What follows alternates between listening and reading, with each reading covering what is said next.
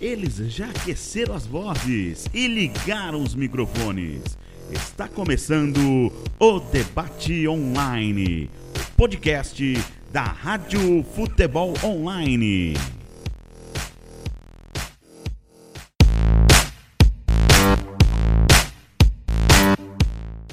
Está começando mais um episódio do Debate Online, Debate Online número 23. Olha só, já chegamos à edição de número 23 do podcast da Rádio Futebol Online, a rádio que vai muito além das quatro linhas. Lembrando que este podcast é um oferecimento da Ruby Travel Viagens, da TI Personal, eh, do De Primeira Bar e também da escola THE 360, que ensina tudo sobre esportes. Inclusive tem é, podcast dele, o TheCast podcast que é muito bom. Acompanhem o conteúdo da escola THE 360.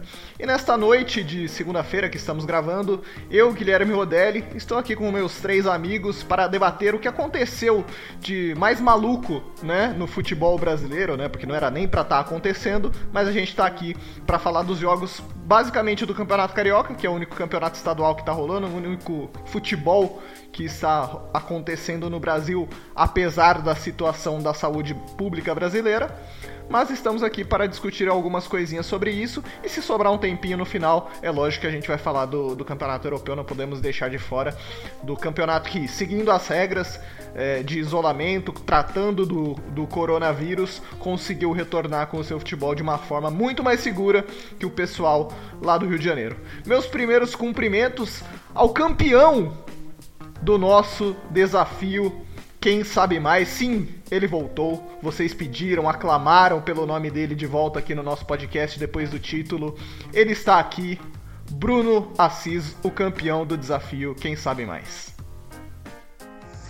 Opa, muito boa noite, Guilherme, Igor, Vinícius, aqui os amigos, também a todos os ouvintes aí da Rádio Futebol Online. É isso, né? O campeão voltou para falar aí do futebol, né? Não queria estar falando de futebol agora, né? Por exemplo, é, assim, queria estar falando do futebol europeu, né? Que, como o Guilherme bem destacou na sua apresentação, com todas as regras, com toda a segurança e não da bagunça que é o estado do Rio de Janeiro. Mas vamos lá, vamos aí discutir um pouco desse tema bem delicado nessa noite de segunda-feira. Tá vendo? Achou que não ia ter prêmio nenhum de ter vencido o desafio. Quem sabe mais foi anunciado como primeiro nome aqui da nossa gravação. Esse foi o único Muito... prêmio que você conseguiu, Bruno Aziz. Muito obrigado, me sinto lisonjeado e rumo ao BIM. A segunda versão do nosso desafio sairá em breve, não sabemos quando. Aqui comigo também temos Vinícius Anselmo para falar de futebol brasileiro nesse absurdo que está o Brasil. Vinícius. Boa noite, amigos do Debate Online, né? Ouvintes também da Rádio Futebol Online. Estamos aqui, né, para falar desse retorno é, do campeonato Carioca, um retorno maluco, e a gente vai falar mais sobre isso, mas estão pensando até em ter uh, torcida nos estádios. Vejam só vocês, nesse período aí de pande pandemia. É, nem a Europa começou a abrir os estádios para torcida, mas o prefeito do Rio de Janeiro quer colocar a gente no estádio a partir do mês que vem. A gente vai discutir mais sobre isso. Deixa eu apresentar meu último amigo aqui, meu último jornalista da Rádio Futebol Online. O segundo na sequência, Igor de Oliveira, meus cumprimentos. Opa, opa, alô, alô Brasil, alô, alô ouvinte aqui da Rádio Futebol Online, um abraço a todos vocês. E eu queria pontuar um detalhe, cara. O Fredão da Massa pedalou 600 km para passar aquela vergonha. Aquela vergonha, aquele ataque. Ó, vou falar uma coisa para vocês. Eu acho que o Fred vai voltar para Minas, porque o time do Fluminense com Ganso Nenê, Nenê tá de corona, mas já já volta. E o Fred de ataque vai ser um trio bem pra jogar, hein, amigos? Isso aí, Fluminense que perdeu de 3 a 0 do Volta Redonda nesse retorno do Campeonato Carioca, teve expulsão do Egídio, que a gente também vai discutir sobre isso. Mas vamos falar do, do jogo que mais acho que rendeu não só gols, mas como é, protestos, iniciativas contra essa decisão maluca da Ferge que foi o jogo do Botafogo. Botafogo 6 a 2 contra a Cabo Friense, time que voltou aí de um longo período parado. O técnico Paulo Autuori do Botafogo tinha feito algumas declarações contra, a, contra o Estado do Rio de Janeiro, o prefeito, e também contra a Federação de Futebol. Ele tinha sido suspenso, mas conseguiu. É, ele até poderia participar da partida, mas ele preferiu não. E aí o Botafogo entra com uma faixa. É, protocolo bom é aquele que preserva vidas. E depois tem a homenagem também a, ao, a, contra o racismo o movimento contra o racismo que os jogadores do Botafogo fazem com a bola rolando, né? Eles param de jogar justamente para fazer aquele gesto de ajoelhar no chão e erguer a mão contra o racismo. Um jogo, acho que bastante simbólico para essa volta aqui no Brasil, né, Vinícius? Sem dúvida, Guilherme. É, o legal, se a gente pode chamar de alguma coisa legal desse retorno, foi com relação aos protestos, né, que os jogadores do Botafogo proporcionaram aí nessa partida, né, além de vencer o clube é, da Cabo pelo placar de 6 a 2 um placar elástico. É, eu fico na dúvida sobre esse placar, se a condição física dos jogadores da Cabo não sei como foi o trabalho nesse período de pandemia, se teve alguma coisa a ver com o resultado, mas isso é, a gente nunca vai saber, né? Porque só se é, não tivesse a pandemia e, e eles jogassem é, novamente para ter certeza. Mas com relação aos protestos, é, principalmente aí sobre é, vidas negras importam, né, até que estava escrito na camisa. Alguns jogadores da Cabo Friense é, no início não entenderam muito bem, mas é, de forma respeitosa também alguns se ajoelharam, né? quando a partida foi interrompida.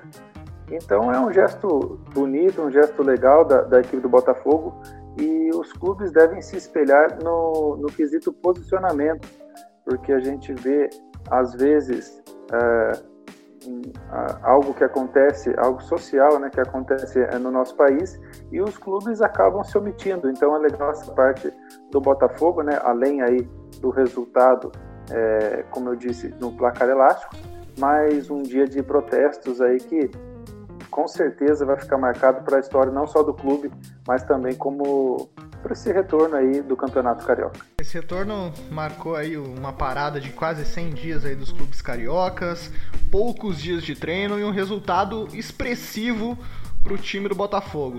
Mas acho que além desse resultado, acho que, na verdade, acho que tira, não tem nem que se analisar esse resultado, né? Tem que se analisar muito mais a situação que vive o estado nessa pandemia com coronavírus, pessoas morrendo todo dia e o e a Ferge querendo voltar jogo, voltar a jogar justamente por pressão dos outros dois clubes, né? A gente falou aqui de Botafogo e Fluminense, o Igor destacou o resultado negativo do Flu mas a pressão maior foi muito mais política do Flamengo e até um pouco do Vasco, mas o Flamengo que tem mais força para voltar é, a ter jogos no Campeonato Carioca, né, Bruno Assis? Exatamente, Guilherme. A Ferge, a cada ano, né, elas, eles se superam, né, vão se superando em aberrações, né, em bizarrices que acontecem, seja num regulamento esdrúxulo de campeonato, é, essas atitudes que, que estão tendo agora em meio à pandemia é retrato do que é o Estado do Rio de Janeiro e a FERJ, né, a Federação de Futebol do Rio de Janeiro, que não é de hoje, vem desde a época de Eduardo Viana, Caixa d'Água, final da década de 90, começo da década de, dos anos 2000, que tinha inúmeras bagunças no campeonato carioca, teve, chegou a ter o Caixão, né, 2002, né, um campeonato carioca que organizaram ali em meio à Copa do Mundo de 2002, né, e agora aí eles vêm aí, né, o pejorativo covidão, vamos dizer assim. É uma vergonha e quando o Paulo Autuori, né, sempre elegante nas suas colocações, né, o educadíssimo Paulo Autuori vai reclamar, tem a sua liberdade de, de expressão para se indignar com essa bagunça, ele é punido. Ele toma um cala-boca da Ferge. Que, que, moral tem a Ferge para punir o Paulo Atuori? Nenhuma. Então, o campeonato o carioca volta hoje, antes de qualquer campeonato no Brasil, até mesmo antes de campeonato brasileiro, antes do campeonato paulista aqui, que é o maior estadual do, do, do cenário nacional. E por pressão de Flamengo, né, um pouco do Vasco, mas mais para o Flamengo, que ficou lá buzinando, tem que voltar, tem que voltar. Antes de autorizarem, o Flamengo já tinha voltado. Não sei a que troco o Flamengo está fazendo isso, mas o Flamengo é um time que dentro de campo não, sem palavras, o Flamengo jogaram muita bola, tem todos os méritos. Mas o Flamengo fora de campo é um Flamengo que desumano, vamos dizer assim, e quer logo terminar, quer logo resolver a, o problema dele. O Flamengo tá pensando só nele, então quer logo resolver o Campeonato Carioca. A gente ganha o Campeonato Carioca aí, com o Tata ganhando o Tata Rio, já ganha a Guanabara e a gente vai pensar aí o que vai acontecer depois, brasileiro ou Libertadores.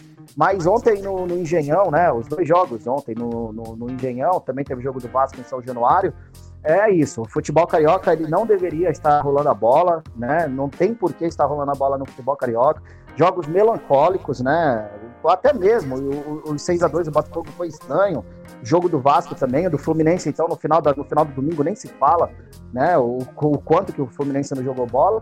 E aí aguardar. Agora nessa semana até a última rodada da Taça Rio e ainda mais uma bagunça, né? Que é o Crivella, né? O prefeito do Rio de Janeiro, querendo que tenha torcida já no dia 10 de julho. Vamos chegar lá, vamos chegar lá nessa crítica, mas o legal, legal entre aspas, né?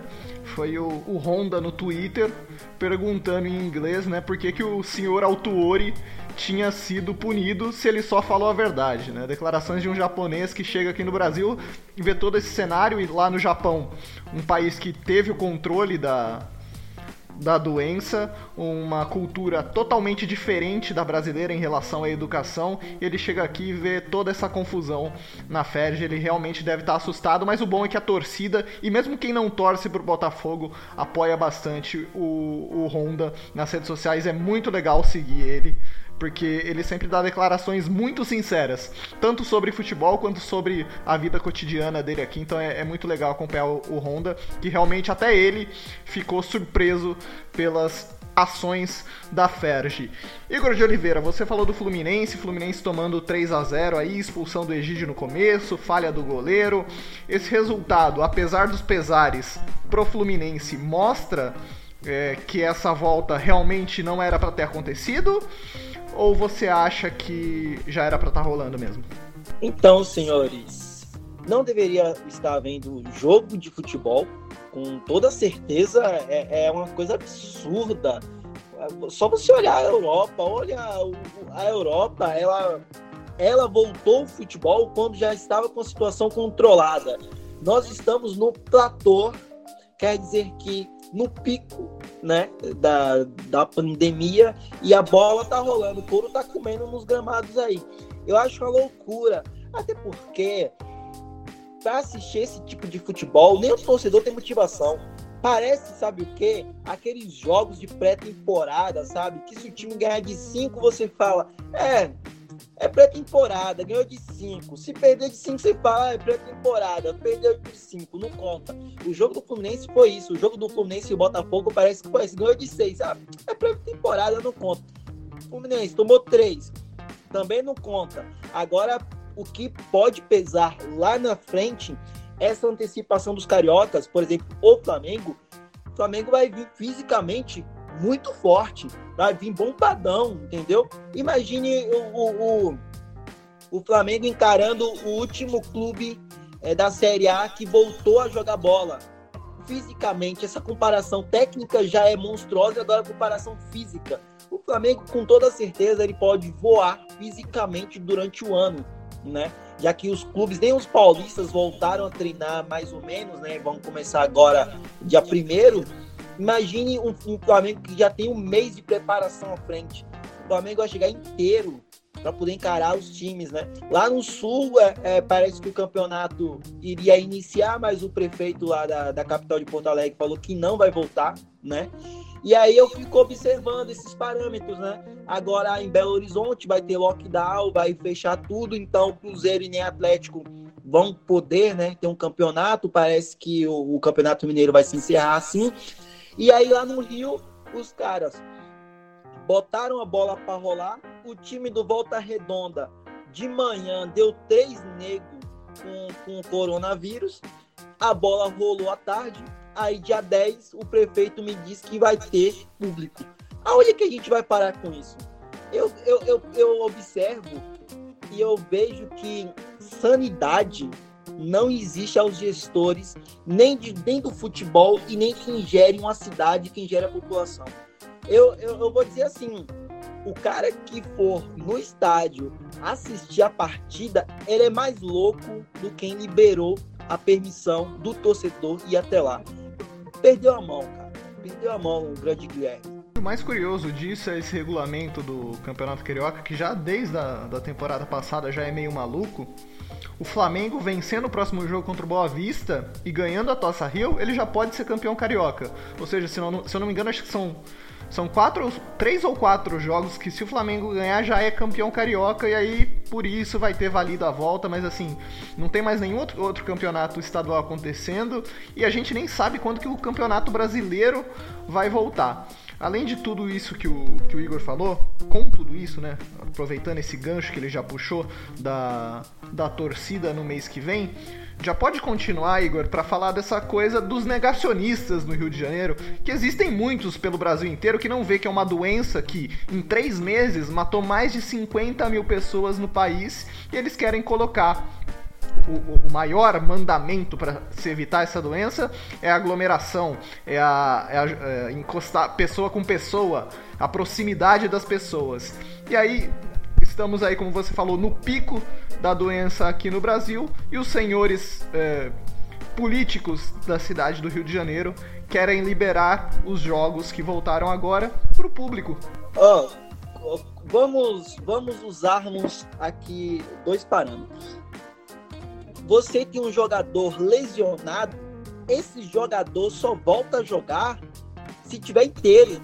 Se ele voltar me, meia boca, ele vai dar BO lá na frente, vai dar problema, vai sentir a panturrilha, o ombro, não sei. Então, cara, se você volta com o futebol em situações não completas, não 100%, a consequência é que volte a dar um problema lá na frente. E eu fico me perguntando às vezes é, o que se passa na cabeça dos cariocas.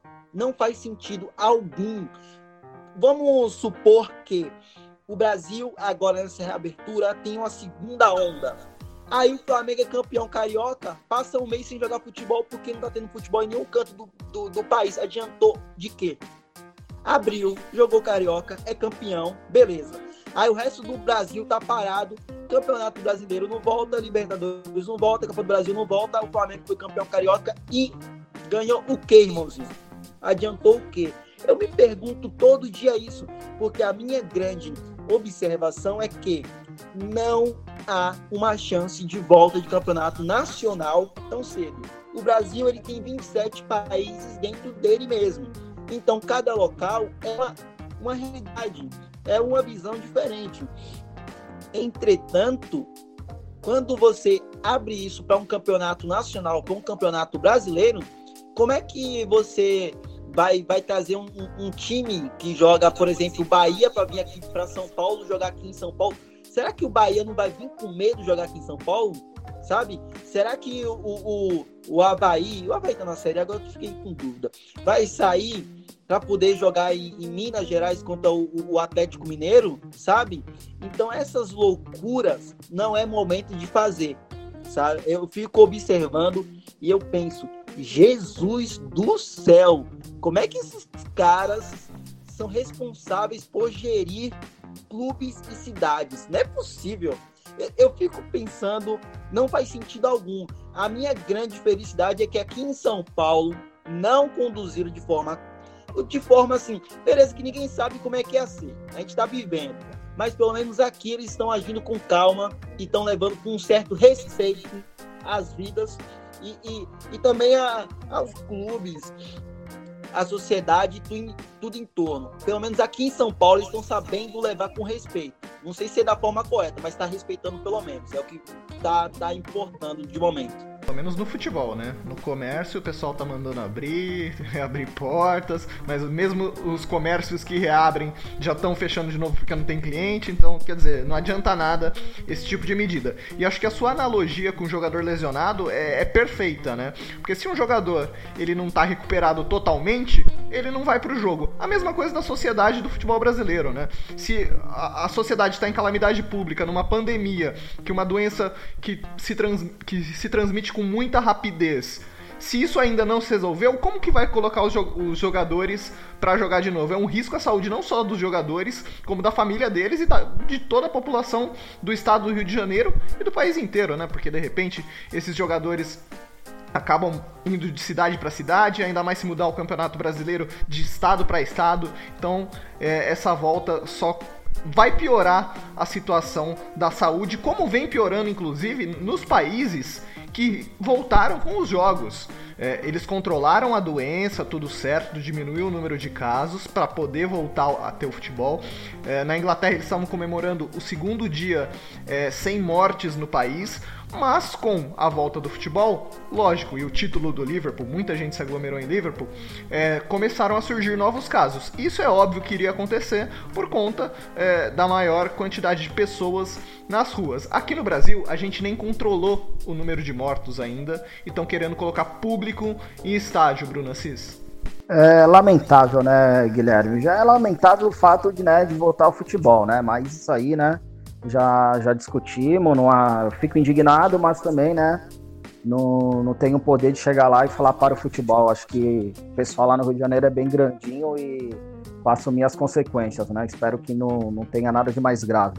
Mas agora, liberar público, acho que é de uma. Vamos, como eu posso colocar, cara? É de uma falta de, de empatia com o próximo, sabe? Uma falta de respeito com as mais de 50 mil famílias que perderam seu, algum ente querido, né? Eu tenho o caso de amiga minha que perdeu o marido, né? Vítima da Covid-19. Eu mesmo tive uma suspeita, né? Graças a Deus deu negativo agora na última semana. E os caras querem voltar ao público, né? Sendo que a, a, a, a ali, o, o contato das pessoas, pessoas próximas, é que pode estar proliferando o, o vírus, né? Peguem um distanciamento, agora vai colocar pessoas dentro do estádio. Quantas mil pessoas? 50%? Então vai o Flamengo que leva 60, mais de 60 mil pessoas ao Maracanã, 30 mil pessoas. Já é muita coisa, 5 mil pessoas que seja, já é muita coisa. Fora o entorno, o brasileiro tem a cultura né, e chegar na hora do jogo e ir embora. Não, tem a cultura que o jogo é 4 horas da tarde do domingo, ele vai chegar uma hora da, da tarde vai na frente do Maracanã, nos barzinhos ali, no, no, comércio ambulante, tomar uma cerveja, comer um negócio, antes de tentar pro jogo, depois tem o pós-jogo também, tudo isso leva em conta se abrir, né? Então vai ser mais movimento, mais pessoas e aquilo, como o Igor colocou, a gente ainda tá numa crescente de casos. Os casos aqui no Brasil não diminuíram. Na Europa, onde houve a diminuição dos casos, futebol, praticamente a Europa toda está com futebol, só que eles nem cogitam quando vai voltar o público. Uma coisa ou outra, uma exposição lá, será que a partir da próxima temporada dele pode começar lá pelo mês de setembro, outubro, mas até mesmo a final da UEFA Champions League, ah, que vai ser em Portugal, a UEFA não, né? Ó, em agosto, pô, será que até lá os casos tiver, a gente coloca público no Estádio da Luz? Mas não, não estão cogitando isso. E aqui no Rio de Janeiro querem colocar público no estádio. Para quê? Por quê? Qual o sentido? Sabe? E não é só o público, é os profissionais, nossos amigos de imprensa, o pessoal que trabalha ali no, no, no jogo, né? Segurança, ambulantes, o pessoal que trabalha dentro do, do, do jogo ali, é, é, é, assim, é uma. É, é difícil de explicar. Falta palavra para tanta indignação e por quê? Eu faço essa pergunta, por quê e para quê? Qual a necessidade de voltar público? O Rio de Janeiro quer ser o quê? Quer ser o mais esperto que os outros? Como falamos, aí libera o público no Rio de Janeiro, mas só pro Carioca. Daqui a pouco tem brasileiro. O Alexandre Calil, ex-presidente do Galo, hoje prefeito de Belo Horizonte, fechou Belo Horizonte. Entendeu? Se no Campeonato Brasileiro jogar Flamengo e Atlético Mineiro, como vai ser? Então, é uma bagunça. A pandemia no Brasil foi uma, é uma bagunça tão grande que se, se houvesse o respeito, houvesse uma empatia de todos, isso aí, gente, a gente tá indo para quatro meses quatro meses de pandemia. Quatro meses nisso, a gente não, não sei o que fazer. A gente não sabe para onde ir, o que vai acontecer, sabe? É, é complicado para todo mundo. Por quê? Porque é uma bagunça. Porque o Brasil é uma bagunça, entendeu? E assim, eu vejo a Europa voltando e nós ainda não sabendo o que fazer. É bem complicado. É, todos os países que conseguiram lidar com o vírus, exceto a Suécia, tiveram um isolamento muito é, muito, como que eu posso dizer, muito pesado. Coreia do Sul, Japão, China principalmente, Itália nem se fala. É, foi um lockdown completo. Aqui no Brasil, eles questionam o isolamento até hoje como medida para controlar o vírus. Ah, mas lá na Europa é diferente, no hemisfério norte é diferente.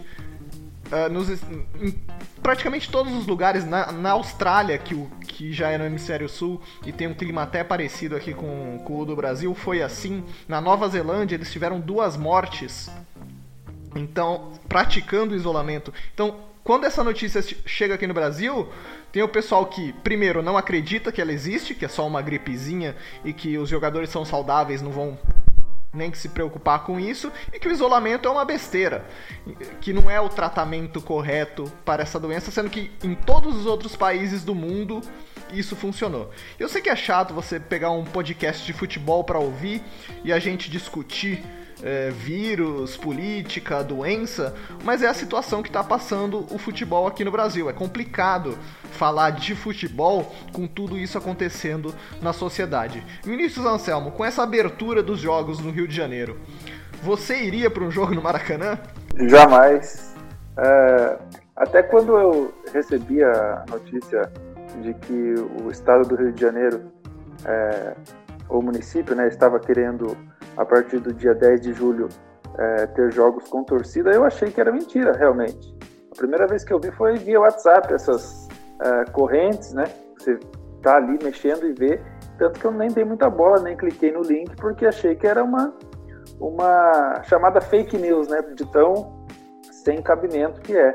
E depois eu fui ali nos sites, né, nos sites esportivos, com credibilidade e tudo, e vi que realmente é verdadeira notícia, infelizmente. Nós temos ali, ó, a medida libera um terço do público nos estádios e coloca como obrigatório o distanciamento social por 4 metros quadrados. Tudo bem, até os 4 metros quadrados, né, você releva.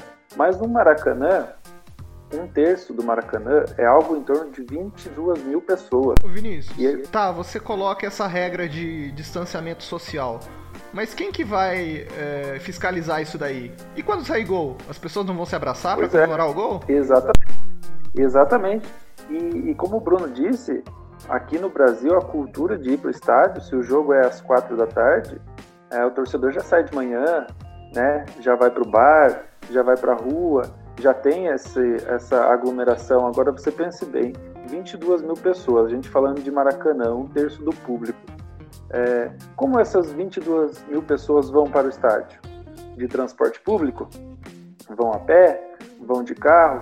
É, é muita gente. Então a gente está falando de, de, um período aí de pandemia, mas ao mesmo tempo tentando é, liberar, achar normal 22 mil pessoas ir para um jogo de futebol. É, qual a necessidade dos torcedores estarem no estádio nesse momento? Eu até peguei aqui alguns números é, da cidade do Rio de Janeiro, só para ilustrar, é que o Rio de Janeiro até ontem teve 56.351 casos de Covid-19. Então é quase um Maracanã de pessoas infectadas até agora. E nós temos um número, infelizmente, de mais de 6 mil mortos. Mais de 6 mil óbitos aí na cidade do Rio. Fora as cidades né, metropolitanas ali, tudo em torno ah, da capital. Então é, é, difícil, igual a gente estava falando do, do Liverpool.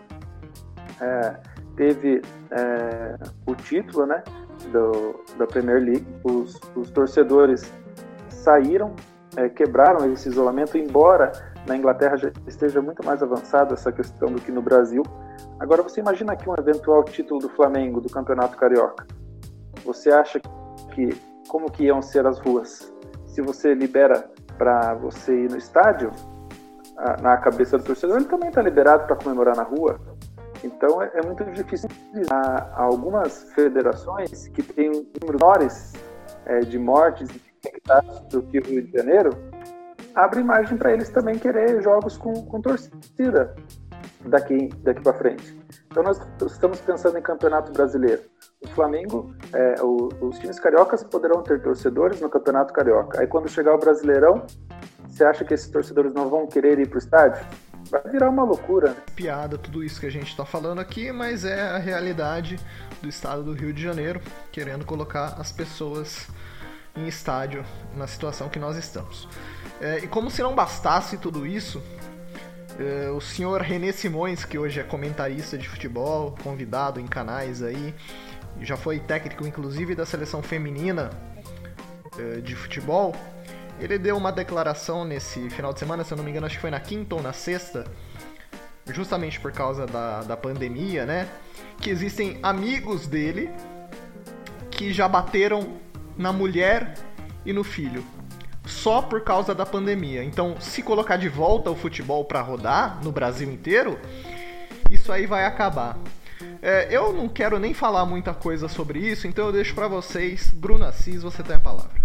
É, nada de ruim que não possa piorar, né, nesse fim de semana, né? Depois de todos os absurdos do, do estado do, do, município, né, estado do Rio de Janeiro, barra futebol carioca, agora tem essa do René Simões. Eu não entendo o que o René Simões ele fez para o futebol brasileiro.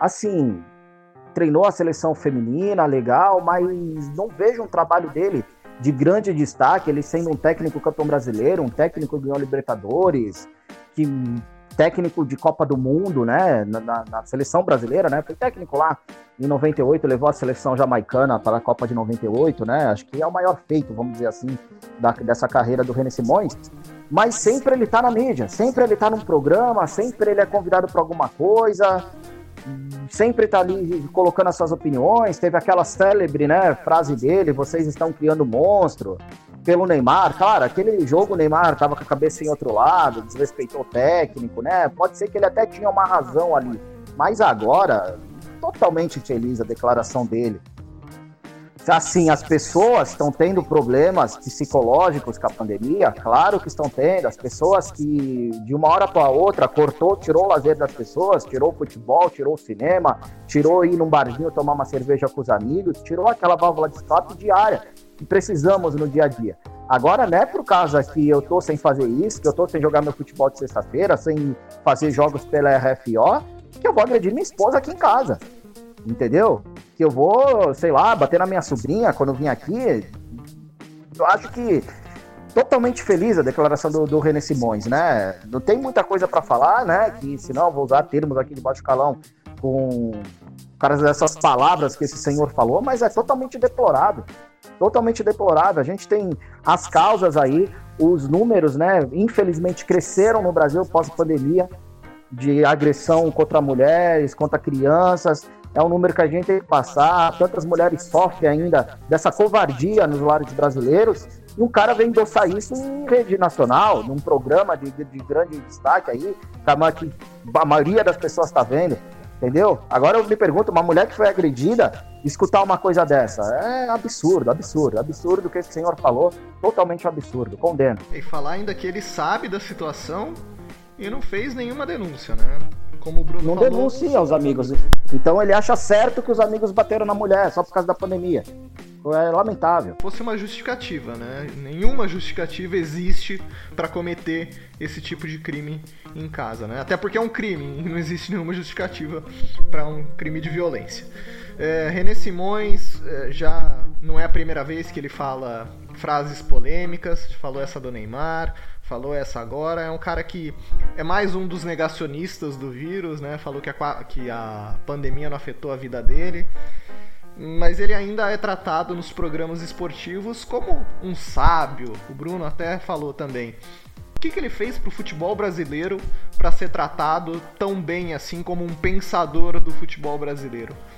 Beleza, ele pensa tal, mas ele teve a oportunidade de fazer isso em campo mas não teve nenhum resultado concreto, né, Igor de Oliveira? Olha só, eu fui dar uma olhada, já que o, o meu caro companheiro aqui da rádio comentou sobre o, o que, qual o legado de René Simões no futebol. Vou, vou botar o dedo na ferida. É zero. Não tem legado, meu irmão. O cara, ok, seleção Jamaica, Copa de 98, medalha de prata, é, Olimpíadas é, é, é, de Atenas. Levou, levou, é, colocou o Curitiba em 2007 na, na, na, na Série A.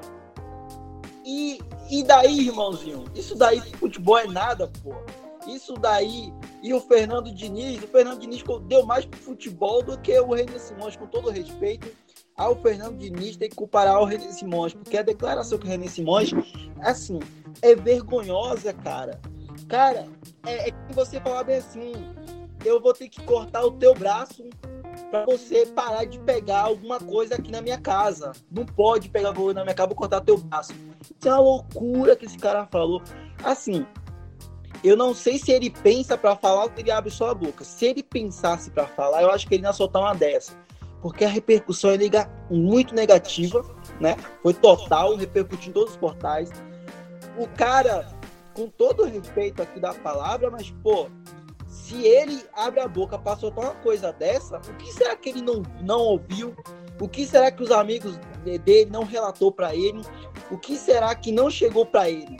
Sabe? E se isso chegou para ele, eu acho que se fosse eu, trocaria uma ideia com meu amigo falava, mano, tá errado essa porra, tá ligado? O que, que isso tem a ver com futebol? Aí o cara vem na mídia e solta uma coisa dessa. Eu não sei se ele tem mãe viva, não sei se ele tem filha, não sei se ele tem mulher, não sei qual é a ideia dele. Mas se ele tivesse mãe, filha, mulher, ele tinha que repensar as falas dele, porque é de uma coisa esdrúxula, uma coisa safada. E, e, eu, eu, eu fiquei revoltado, eu vi isso, eu fiquei revoltado, porque agora na, na pandemia, os casos de, da Lei Maria da Penha crescer assustadoramente, né? E a pessoa vai e diz que isso é culpa de não ter bola rolando, de não ter o futebol, que o São Paulo não tá jogando, aí os caras estão batendo na mulher. Eu fico revoltado com os caras desses. Quem é rei nesse momento no futebol, pô, ganhou nada esse maluco aí. É visível a revolta do, do Igor e realmente acho que essa declaração do René Simões foi de extrema infelicidade, já não é a primeira vez, né, que ele dá declarações polêmicas. E se o prestígio dele já era pouco, acho que agora zerou de vez, Vinícius. Realmente, e quando ele, ele dizia né, que estamos criando, estamos criando um monstro, é, essa frase, é, curiosamente, cai para ele nessa situação, porque se você não denuncia e sabe de casos né, de agressão aí contra a mulher, quem está criando o monstro é ele. E o pior de tudo, sabe o que, que é, Guilherme, também? É que o, o René Simões não deixa de ser um, um representante do futebol feminino, né? Então, eu tenho certeza que uh, algumas atletas ou algumas torcedoras tinham ele como, como uma referência, embora na, sempre é, tenha aí declarações é, polêmicas, mas ele foi um, um, técnico né, da seleção feminina de futebol, então é, fica mais claro ainda o quão absurdo foi a, a sua fala. Além disso, ele também tratou a, a doença é, quando ele, é, com indiferença, quando ele fala que é, pessoas extremamente saudáveis, né, que são os atletas, é, esse vírus é, não vai ter nenhum efeito e que o vírus ele realmente quer aquelas que têm alguma deficiência. E a gente sabe que não é bem assim. A gente já viu aí é, pessoas saudáveis é, se darem muito mal com, com, o vírus, precisar de respiradores, enfim, ele, ele talvez ele não, não, esteja bem informado ou não queira estar bem informado, né? Porque as informações elas estão aí é, todo todo dia com atualizações, então é difícil você é, levar a sério um, um cara que fala que menospreza o vírus e que também coloca a culpa das agressões é, na falta do futebol. É, usar isso como, como justificativa para violência contra mulher e criança é o maior absurdo que se pode ouvir aqui no, no, Brasil. Se bem que o Brasil é o país do absurdo, né? Então, essas declarações aí acho que reflete muito da, da sociedade brasileira. Essa que é a grande verdade. Garanto, garanto que tem muita gente, muita não, né? A maioria, graças a Deus. Mas tem gente sim que que acaba pensando como ele, infelizmente, tanto que a gente vê tantos casos sequenciais assim que aparecem na TV, fora os que a gente não sabe, né?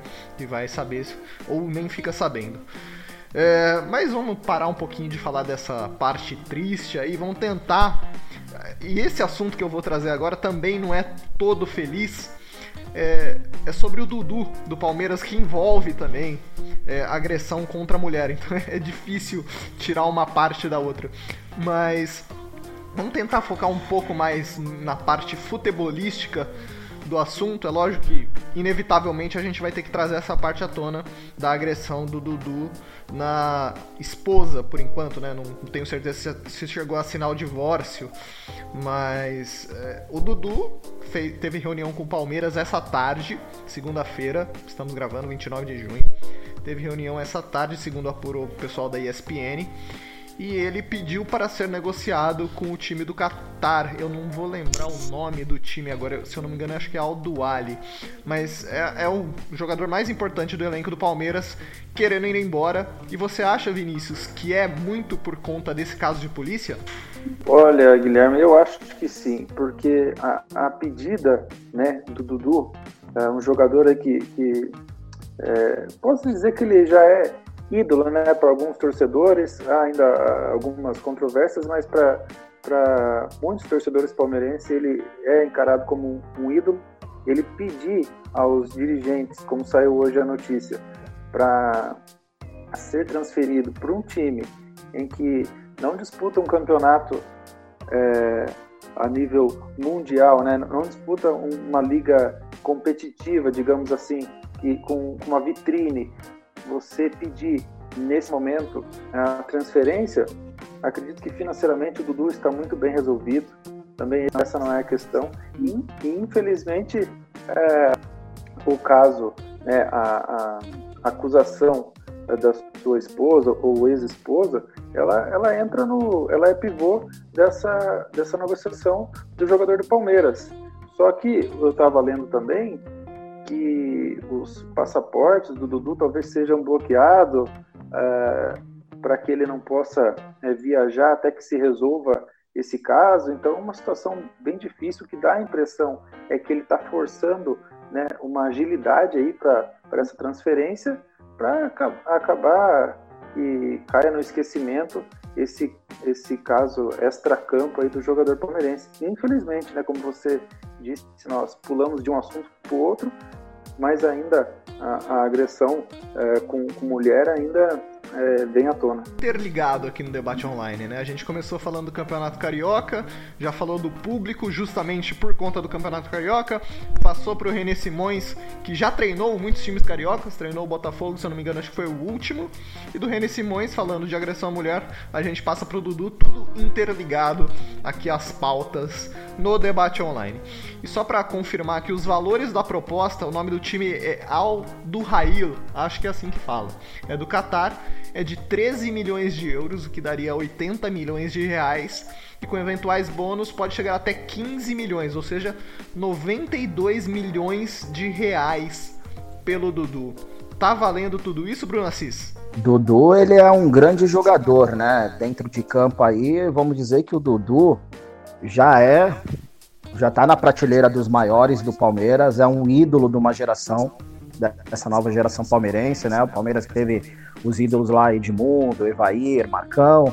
Aí depois teve período de rebaixamento, que aí, ali em 2008, né, o, no último título paulista, surgiu ali o Valdívia como aquela figura ali, que se identificou muito com o Palmeiras, e depois o Valdívia aí, creio que o Dudu, o maior ídolo aí dessa, depois da Crefisa, então eu coloco o Dudu aí como um, maior ídolo dessa nova geração do Palmeiras.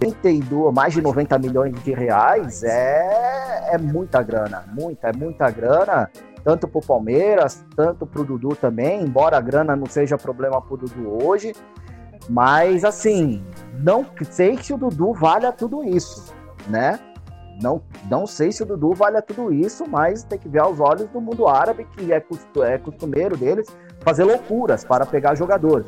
Esse clube realmente eu não conheço, não é um que eu já ouvi falar do Qatar, pode ser algum time ali que um, algum sheik quer contratar uma figura grande para fazer frente aos outros clubes já lá no Qatar, lembrando que o Qatar Lembrando que o Qatar ele é sede da próxima Copa do Mundo em 2022, também tem esse crescimento do mercado qatari no futebol, mas é muita coisa, muita coisa para o Dudu.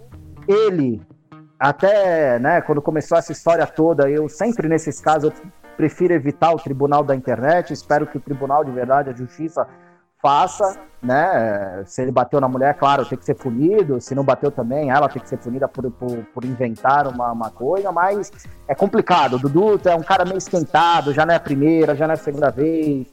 Eu já estava no Allianz Parque fazendo jogo quando essa ex-mulher dele arrumou briga porque ele estava com amante em camarote no Palmeiras e Flamengo ano passado. Então é meio problemática essa situação do Dudu. Então, coincidentemente, né, eu vi muitos palmeirenses falar, ah, mas é coincidência. Só que já teve proposta. O Dudu já teve uma proposta da China, aí, se não me engano, dois anos atrás, de um valor violento. Ele mesmo falou que quer ficar no Palmeiras porque ele quer ser ídolo e o Palmeiras dá toda a estrutura pro Dudu. O Dudu ganha muita grana no, no, no, Palmeiras. Só que agora ele. E essa bomba, né? Essa nuvem negra em cima do Dudu. Então, o pensamento do jogador, ah, quero fugir daqui, vou, vou embora e acho que bem provavelmente o Dudu saia, viu? Dessa vez ele sai. Ele já manifestou que ia sair. E por essas cifras aí, não sei se o Palmeiras segura, não segura, não, né? Até porque se ficar provado alguma coisa, o Palmeiras não quer ter a imagem do Dudu associada ao clube, né? Tem isso também. Exatamente. Esse time, o Aldo Raio do Qatar, ele contratou o Mandzukic, ex-jogador do, do Bayern de Munique, do Atlético de Madrid. Uhum, tá sim. lá, então o Dudu chegaria para ser esse segundo grande nome aí para esse time. E como o Igor falou, é, houve realmente essa notícia que esse clube do Qatar tá querendo a tradução das notícias envolvendo o Dudu, talvez se ele for considerado culpado, né? Mas de qualquer forma, a mídia tá negativa em cima dele e pode ser que emperre o negócio, né, Igor de Oliveira? E além disso, e além desse comentário sobre essa tradução das notícias, eu queria ver com você se você acha que o Palmeiras eh, se a saída do Dudu realmente acontecer, você acha que o Palmeiras já tem esse substituto pronto pro camisa 7? Convenhamos, o jogador do quilate do Dudu. Ok, eu não sei se o árabe lá tá pagando em dólar. Eu, eu, não sei se ele fez a cotação do dólar, né? O dólar, a cotação de alguma coisa. Eu acho que ele não fez a cotação do dólar, porque 90 milhas do Dudu pra mim é muita grana. É, 90 milhões de reais, viu, Igor? Eles estão pagando é, em euros. Então, nossa, eu, eu acho que o cara errou na conversão lá, não é possível. Ele esqueceu de olhar que o euro tá valendo 4 contos e ofereceu. Não é possível, acho que ele esqueceu. Mas o seguinte, o Dudu é um jogador diferenciado, joga bem, decisivo, é, ganhou títulos importantíssimos pelo Palmeiras, é, dois brasileiros, uma Copa do Brasil, colocou o Palmeiras em outro patamar, como o grande Bruno Henrique gosta de, de falar lá com o do Mengão, e substituir um cara desse nível hoje no futebol brasileiro, o, o, o, Palmeiras tem que gastar uma grana. E aí eu te pergunto, vai gastar uma grana e quem? Da onde? Sabe? Não tem esse jogador, porque o Dudu, beleza, ele é cai, ele é chorão, mas ele é ousado, ele vai pra cima, ele brinca, ele vibra, tem uma boa definição. Da onde que tira um jogador que nem o Dudu? Aonde é que vai buscar? Não sei. E toda vez que o Palmeiras vai buscar um jogador ali de ataque, tem uma certa dificuldade, né? Acertou no Dudu, aí veio o William, só que o William algumas contusões, o Keno. Mas nesse instante, trazer um jogador para pôr ali no lugar do Dudu, eu não consigo ver no futebol de momento. E outra, vai ter que pagar alto se encontrar. É o que eu consigo ver. E o Dudu, infelizmente, ele tá no momento de carreira que as pessoas ainda brigam por ele não ter ido para a seleção. Olha só o nível que o Dudu tá. A gente fica sacaneando que a gente é torcedor de time rival, mas o Dudu ele colocou o Palmeiras num patamar muito bom, em um nível muito bom de competitividade. E aí ele vai sair meio que pelas portas do fundo. É triste para a história do jogador, porque eu fico imaginando o seguinte: o Edmundo, né? O Edmundo até comentou no domingo que é, é uma tristeza ver o Dudu saindo assim. E realmente é. Você observar um jogador que construiu uma história, promissor de ídolo, e aí para um algo pessoal que é triste, se, independentemente se ele tiver errado ou se a mulher dele estiver errada, eu acho que levar essa exposição ao público já é o primeiro erro.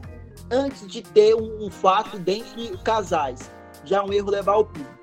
E aí eu eu como como admirador do futebol, não gostaria que o Dudu saísse. Pensando na carreira do jogador, é bom sair, sabe? É, essa coisa pessoal, já tá se separando da mulher, vai para longe, passa um ano, dois anos lá fora e volta. O Dudu ele volta para jogar em time grande aqui no Brasil. Sai, esfria a cabeça, sabe? É, beleza que para onde ele vai não é tão. Não é frio, é quente pra caramba lá no Catar, mas sai esfriar um pouco. Vamos ver o que vai acontecer, se ele agrediu a mulher dele ou se não agrediu. Ele vai pagar pela justiça ou não vai e volta para o Brasil.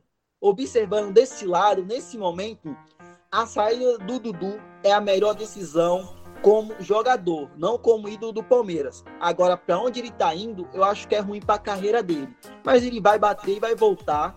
E 2021, 2022 ele está de volta. É, realmente, o Dudu é um grande jogador e acho que a conclusão do que o Igor falou é que o Palmeiras no elenco não tem um substituto direto para ele e se quiser vai ter que ir no mercado. Apesar do bom elenco que tem o, o Palmeiras, realmente o Dudu é uma talvez a, a, melhor peça, não só ofensiva, mas do time inteiro. É, que o time se baseia o jogo nele, né? E assim, Guilherme, só um detalhe, é, hoje a minha grande carência que eu vejo no futebol brasileiro é aquele cara que pega a bola, pensa, distribui o jogo, é aquele cara que vai pro confronto um contra um aquele cara que vai pro drible para poder em direção ao gol, esse cara tem extinção pro futebol brasileiro. Então o Dudu, esse cara, ele pega a bola na ponta, balança, vai para cima, sabe? É o, o, estilo de futebol que o Dudu aplica dentro de campo, tá quase extinção no futebol brasileiro. Você pega três, quatro nomes que fazem isso muito bem, que é o Bruno Henrique, o Everton, Cebolinha, né? E quem é o outro? O Dudu né? Então você percebe o, o, o, quanto o Dudu é um cara de nível alto aqui no Brasil. Esses jogadores surgem eles rapidamente são vendidos, no caso de Vinícius Júnior, Rodrigo, e a gente pode estabelecer uma Anthony. grande discussão, Anthony, sobre esses jogadores que vão cedo, que saem cedo do Brasil.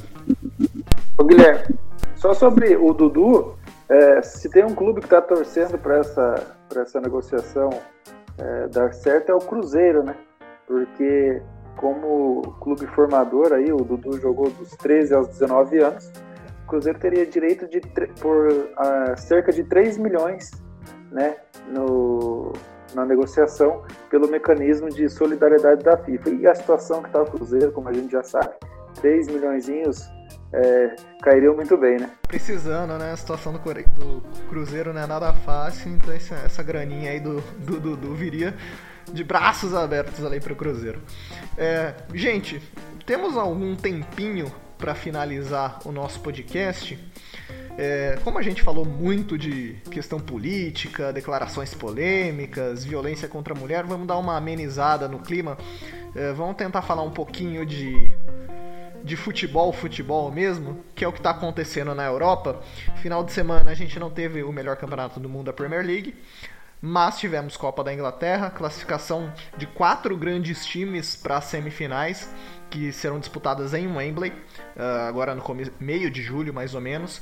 A gente vai ter Manchester United, que eliminou Norwich, contra o Chelsea, que eliminou Leicester, e o Manchester City, que eliminou Newcastle, contra o Arsenal, que eliminou o Sheffield United. Grandes confrontos para decidir o campeão da Copa da Inglaterra. Premier League teve jogo hoje, é verdade, mas a rodada vai ser completa durante a semana. Acho que cabe bastante falar desses grandes confrontos para semifinal da melhor da competição mais antiga do mundo, que é a FA Cup, né, Bruno Assis? Verdade, é dois grandes é, confrontos de semifinal da, da FA Cup, né? E assim, são jogos grande, grandes com equipes que vêm em ascensão, assim, vamos dizer, o, o caso mais emblemático é o caso do, do Manchester United, né? chegada de Bruno Fernandes, a volta do Pogba, então tá, tá numa crescente muito boa esse time do Sousa. Então figura aí entre os favoritos, vai pegar um Chelsea do Lampard também, que é inconstante na temporada, mas quando tem jogos grandes, o Chelsea faz sua parte, né? Tanto que na última semana venceu aí o City, que selou o título do Liverpool. E do outro lado, um City, né? Que perdeu o campeonato inglês, vamos dizer assim, a Premier League para o Liverpool. Também tem a Champions League, mas é lá em agosto, mas já tinha, já havia ganhado, né, a Copa da Liga Inglesa e agora quer ganhar mais uma Copa, né, a Copa da Inglaterra. Pega um Arsenal fragilizado, um Arsenal que vem capengando aí, metade de tabela, tentando subir na tabela para pegar alguma liga europeia para a próxima temporada, mas a situação do Arsenal é muito complicada, o time do Arteta não vem se encaixando. Então, num chute assim, eu vejo um, um clássico de Manchester aí na decisão da FA Cup, da Copa da Inglaterra.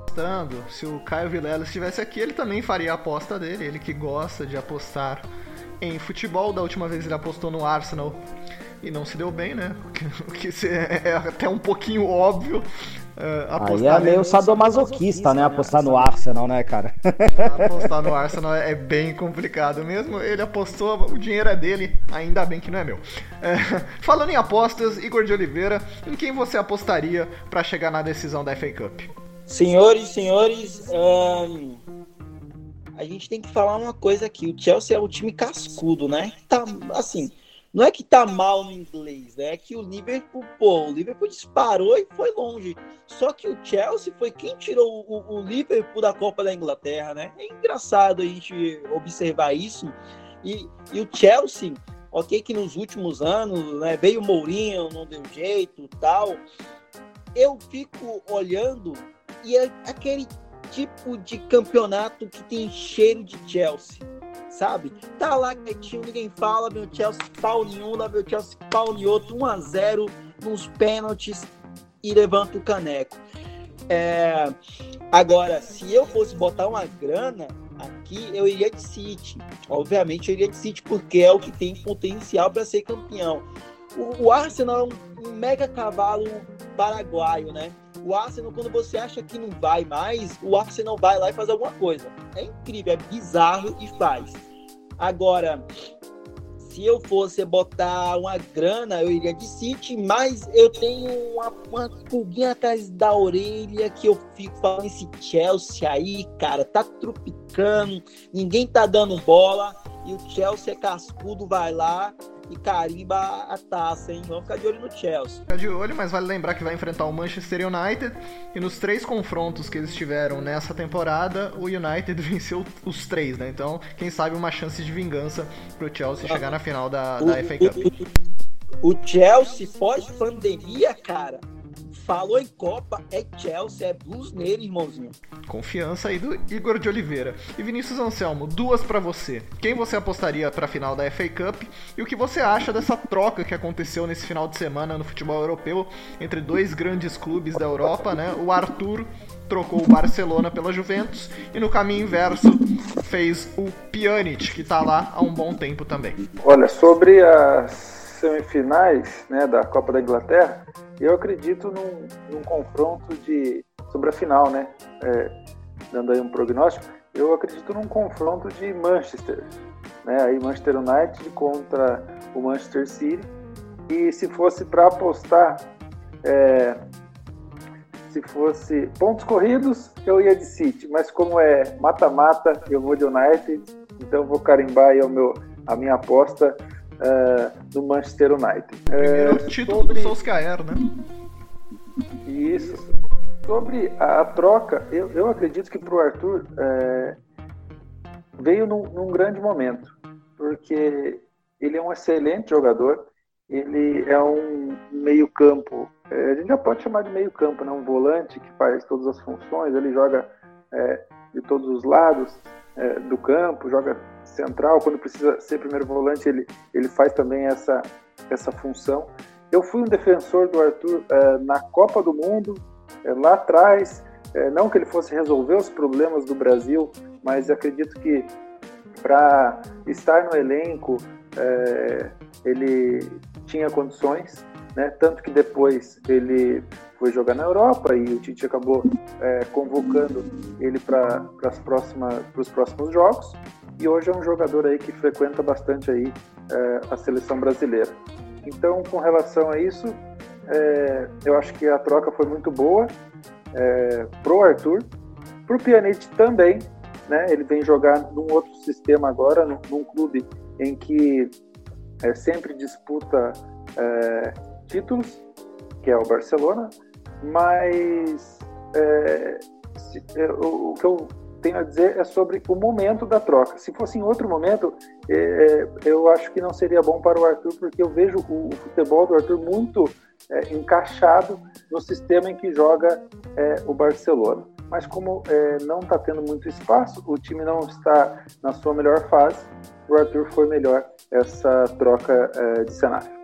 Exatamente. O Arthur teve até um começo de temporada muito legal no Barcelona, fazendo gol, participando bastante das jogadas, mas a saída do Valverde, essa chegada do Setien, que ainda não conseguiu dar um jeito do time jogar, parece que prejudicou bastante o brasileiro.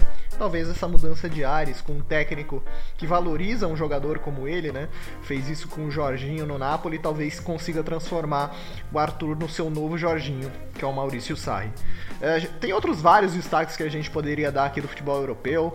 É, o toque de calcanhar do Benzema, que sempre foi um jogador muito subestimado por muitos ali, por não ser um centroavante tão goleador, mas é um, um cara, um, um, atacante sensacional. Mais um empate do Barcelona, a Juventus ganhando no campeonato italiano, a Atalanta é, fazendo seus jogos espetaculares também na Série A. A gente não pode falar do campeonato francês que foi cancelado. Tem o Bayern de Munique que só cumpriu tabela e foi campeão alemão nessa última rodada. E o Borussia Dortmund se, se despediu de uma forma vergonhosa, tomando uma goleada. Várias coisas acontecendo no futebol europeu. A gente pode até gravar depois um podcast só para falar dessa temporada europeia. Garanto que vai ficar bem legal com a opinião de todo mundo. Mas o de hoje, o episódio 23, vai terminando por aqui. Falamos bastante pouquinho só de futebol, mas bastante sobre questões sociais no podcast de hoje. Muito obrigado, Igor de Oliveira, Vinícius Anselmo e Bruno Assis. A gente volta na semana que vem e agradecer também os patrocinadores aqui da Rádio Futebol Online e deste podcast, a TI Personal, a Ruby Travel Viagens, o de Primeira Bar e também a escola THE 360. Grande abraço para vocês, meus companheiros. Voltamos na semana que vem.